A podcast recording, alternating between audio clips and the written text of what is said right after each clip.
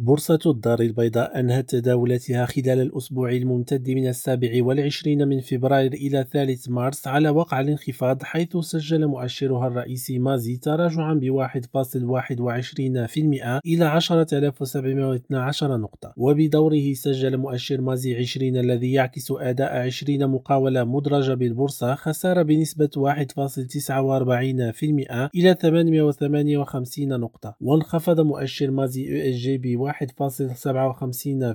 إلى 810.59 نقطة. وفي نهاية هذا الأسبوع أغلق 14 قطاعا التداولات على أداء سلبي مقابل 8 على أداء إيجابي في حين ظل قطاع واحد دون تغيير. هذا وقد بلغ الحجم الإجمالي للتداولات 388 مليون درهم بينما حددت رسملة البورصة في أزيد من 560 مليار درهم. هشام لوروي ريم راديو الدار البيضاء.